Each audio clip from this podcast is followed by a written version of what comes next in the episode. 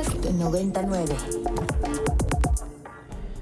Ya lo comentábamos al inicio de esta emisión, eh, un asunto terrible que pasó ayer en Uganda y que se venía cocinando desde hace ya varias semanas en el marco. Estamos a dos días de que empiece el mes del Pride, junio, el mes del orgullo LGBT, pues en Uganda dando pasos hacia atrás porque se aprobó una polémica, una discriminatoria, violatoria de derechos humanos ley allá para criminalizar a la población LGBT. Para platicar sobre esto, analizar la ley y sus consecuencias, ya está en la línea, tengo otros datos, Mauricio Ariza, él es maestro en derechos humanos por la Ibero y especialista en género e inclusión laboral.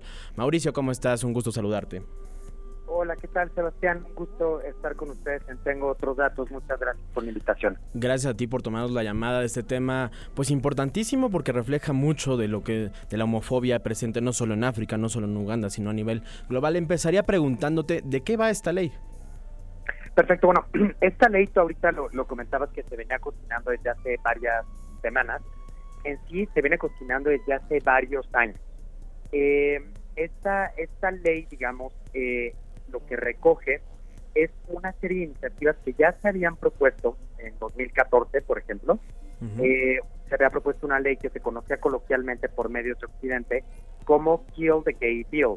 Y básicamente en esta ley eh, lo que se hace es que se va criminalizando hasta cierto punto el ser una persona LGBT, particularmente un hombre gay, con diferentes grados de pena, que pueden ir de los 10 20 años de prisión, eh, cadena perpetua y finalmente este pues la pena capital que con este en este caso se convertiría en el primer país de África de mayoría cristiana en tener pues justamente eh, la pena capital hacia personas LGBT particularmente pues hacia hombres gays.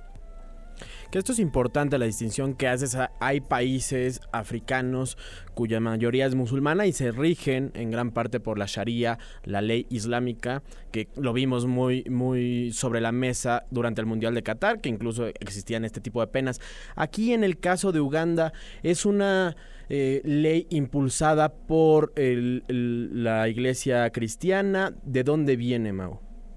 Sí, viene primero porque existe un, un gran alto un, gran alto porcentaje de población sumamente eh, eh, cristiana, pero cristiana, digamos, eh, en, estas facetas más ortodoxas, más radicales.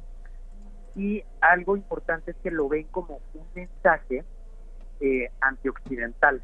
Es decir, en muchas de estas naciones, que de hecho, dicho sea de paso, ya sean de mayoría musulmana, cristiana o ambas, generalmente en los códigos donde se sigue criminalizando el ser gay, ser lesbiana, ser bisexual, es la herencia de los códigos coloniales, en este caso cuando era el protectorado de Uganda.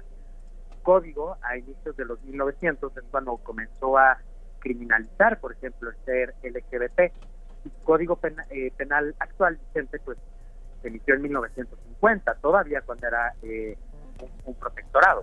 Y esta es una dinámica que se ve en muchos países de no solo de África, sino también de, de América, eh, de América en el Caribe, pues.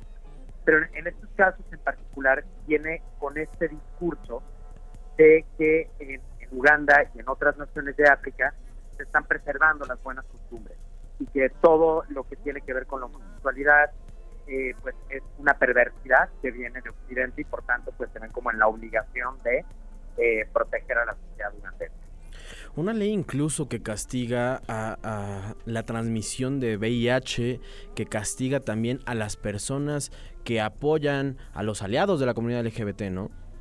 Sí, así es. Y de hecho, justo con esta cuestión del, riesgo de contagio, por así decirlo, es de lo que entra, de acuerdo con esta ley, como la homosexualidad agravada. Y el riesgo de contagio, en este caso, pues tiene una perversidad, porque se tiene primero que observar la prevalencia de VIH de VIH SIDA en la población ugandense en general, pero sabemos que pues eh, los hombres gays son lo que se denomina como un grupo etario. este, entonces es sumamente perverso porque lo que está haciendo con esta, eh, entre comillas, homosexualidad agravada, pues al final del día está nuevamente estigmatizando, regresándonos a los 80 a los 90 eh, cuando justamente pues se pensaba que el contraer VIH, SIDA, pues era algo colectivo de hombres Sí, totalmente, totalmente. Hemos, eh, probablemente la audiencia no le sea ajeno este tema, por más que Uganda sea un país desconocido, porque ha estado en la discusión pública, ha llegado a medios de comunicación internacionales desde que estaba esta propuesta en el Parlamento y se empezó a discutir. Hubo mucha presión internacional e incluso el presidente Mauricio Ariza eh, decidió no sé si pausarla, pero sí dijo que la iban a analizar. Al final pues le valió y siguió este y siguió con el objetivo. Pero ¿cómo ves la postura internacional, la comunidad internacional, las organizaciones eh, LGBT a nivel global frente a este tema y a esta polémica legislación? Eh, pues bueno, ya se pronunció la oficina de la alta comisionada para eh, de las Naciones Unidas para los Derechos Humanos, considerando que dicha propuesta, que ahora es ley, es contraria a los tratados internacionales en materia de derechos humanos. Pero generalmente en, en los países, digamos, en donde no se reconocen derechos sexuales y reproductivos, ya sea de mujeres o de personas LGBT, pues eso no es novedad. Generalmente meten reservas para cuestión de los, de los convenios. Y también algunos liderazgos como Justin Trudeau eh, hoy eh, hizo público justamente pues su condena eh, ante el gobierno de Uganda y de hecho retomó statement que había lanzado hace un par de años, desde por cierto ya tiene varios años eh, que se vienen discutiendo eh, leyes que criminalizan todavía más el LGBT. También la Unión Europea, Human Rights Watch, digamos, diferentes organizaciones de la sociedad civil y personas activistas ya se están pronunciando en contra. Pero eh, algo que es importante, ahorita que, que tocaste también el punto del contexto internacional, es que no es un hecho aislado. Estamos viendo de, de un par de años a la fecha un incremento en legislaciones anti-LGBT en el mundo, hasta cierto grado, ¿no?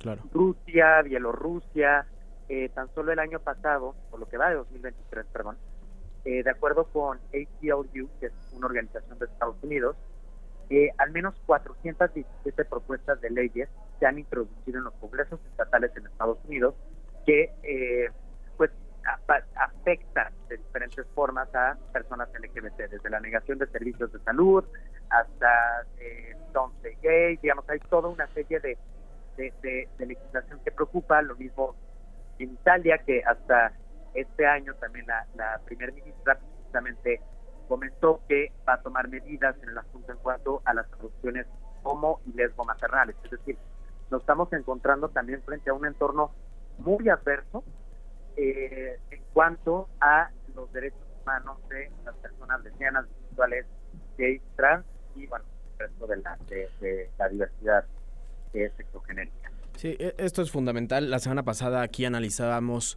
la candidatura o precandidatura de Ron DeSantis, gobernador de Florida, a la presidencia de Estados Unidos, y esta ley que ha impulsado Don't Say Gay, que le ha llevado a pelearse con Disney. ¿Cómo, cómo analizar eh, sistémicamente en países occidentales, países como Estados Unidos que basan la mayoría de sus valores eh, eh, fundacionales en la libertad con legislaciones pues tan graves, tan violatorias a derechos humanos, Mauricio? Pues justamente se ve con, como este crecimiento de la llamada outright o derecha alternativa, en donde estos discursos de vamos a proteger a la sociedad de la población LGBT, de la Agenda 2030, que sepa porque tiene que proteger de la Agenda 2030, de la migración, ¿no? Eh, de personas racializadas, se vuelve todo un, contexto, un discurso que al final del día pues es muy llamativo y muy atractivo para cierta demografía de los electorados, en donde dicen, claro, pues mis valores familiares cristianos, entre otros, pues están viendo en jaque porque a el día de mañana van a ir trans a leerles personas trans, a leer cuentos a chicas e hijos, ¿no? Eh, y lo que se está viendo, y que es un caso de hecho parecido en, esto a, Uganda y a otras naciones, es que quieren, y lo entrecomillo porque no nos estamos viendo y no tenemos cámara prendida, eh, salvar de alguna forma estos modelos de familia tradicional y nuevamente vuelvo a entrecomillar las buenas costumbres.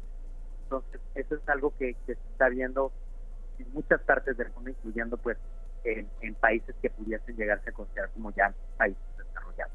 ¿Y en México cómo analizas eh, eh, estos procesos? Vemos también el auge de discursos de derecha en políticos, en organizaciones pro vida, que de pro vida no tienen nada si celebran lo que pasó ayer en Uganda.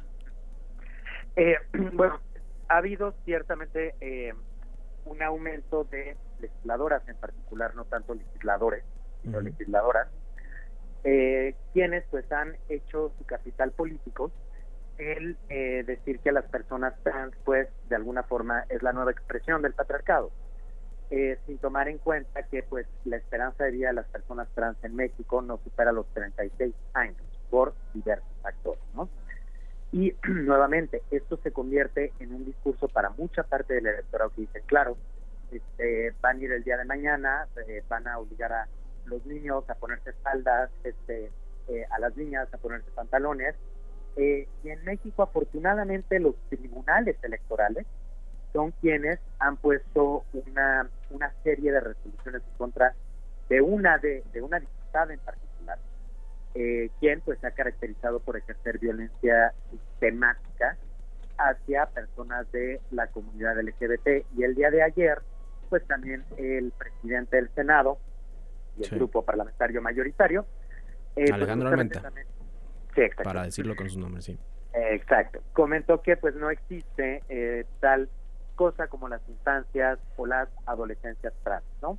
Entonces también estamos viendo que no importa el color del partido político, sigue existiendo en México en particular, pues un rechazo importante hacia personas LGBT, pero en particular hacia personas trans. Eh, y que esto pues ha sido eh, motivado con un falso discurso de intentar proteger a las infancias de supuestas confusiones que puedan llegar a tener en su desarrollo. Eh, y que, pues, por tanto, deberían de esperar hasta los 18 años si es que deciden hacer cualquier eh, procedimiento eh, de resignación sexogenérica, ¿no? Pero, pero nos mantenemos en la misma lógica que en Estados Unidos, que en Uganda, que aquí, que en Guatemala, incluso que está haciendo mucho, eh, querían blindar el matrimonio únicamente entre hombre y mujer. Este, digamos, nos estamos manteniendo ante este mismo discurso que lo que se busca y mal mal llamado es proteger a la familia tradicional. Mauricio, ayer eh, yo leí algunos, eh, algunas publicaciones del Washington Post, me llamó la atención porque entrevistaban y hacían un análisis de muchas personas LGBT que tuvieron que salir y que salieron en días previos huyendo como refugiados de Uganda. Eh, la, situación de la comunidad LGBT ugandesa, cómo queda y cuál es la postura que debería tomar la comunidad internacional. Tenemos un montón de mecanismos, la responsabilidad para proteger, que, que involucra la protección de derechos humanos aún en soberanías. Eh, ¿Cómo lo ves?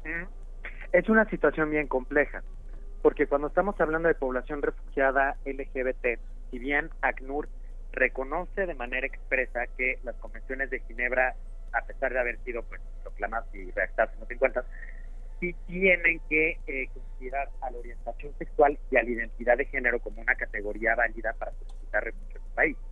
Ahora, el tema acá es que también se ha visto un aumento de sentimientos xenofóbicos y de rechazo a poblaciones migrantes y refugiadas en lugares que históricamente eran muy abiertos a, solicitantes de asilo, ¿no? Como Suecia, Dinamarca, que ya también el caso de Dinamarca tiene un par de años. Entonces, esto realmente lo que hace es que pone en jaque a una población que es vulnerable en su comunidad de origen y se vuelve vulnerable en la comunidad, en la probable comunidad de destino. Entonces, más allá de las condenas, justamente tiene que haber este tipo de esfuerzos, así como se hizo en, eh, en otros, así como se ha realizado en otros conflictos internacionales donde, donde se abren corredores humanitarios y se agilizan los procesos de, de asilo o de refugio, pues algo similar también tiene que pasar con el caso de Uganda. Ahora también algo que se tiene que ver es la geografía en la cual se encuentra Uganda, es decir, de los países en los cuales sea próximo y que por tanto puede eh, pueda puedan ir a, a solicitar refugio, pues se tiene que ver justamente cuáles de esos países con los que hace frontera eh, criminalizan o no eh, el ser LGBT, que pues la tienen medianamente complejo, porque hacia el noreste tienes el cuerno de África y hacia el norte tienes Somalia. Entonces te encuentras eh, como landlocked, de es un país que está landlocked, pero te encuentras de, sumamente pues lejano, lejana de pues un lugar en el que en el cual se te pueda garantizar la solicitud de, de, de refugio por orientación sexual o identidad de género. Pues complejísimo y bastante desolador el panorama. Estaremos muy pendientes. Mauricio, viene el mes del Pride, todas las empresas se van a poner la banderita del arco iris, todo el mundo va a tratar de, sumarse a la conversación. Ojalá se sumen de fondo y ojalá realmente eh, haya cambios institucionales, políticas públicas eh, para, para defender y garantizar los derechos de la comunidad LGBT. Totalmente de acuerdo. Mauricio Ariza, maestro en Derechos Humanos por la Ibero y especialista en género e inclusión laboral, te agradezco muchísimo estos minutos con Tengo otros datos. No, al contrario, el gusto es todo mío. Que tengan muy bonita tarde. Gracias, igualmente para ti. Y ahora sí vámonos con nuestro resumen de noticias internacionales. Para más contenidos como este, descarga nuestra aplicación disponible para Android y iOS o visita ibero909.fm.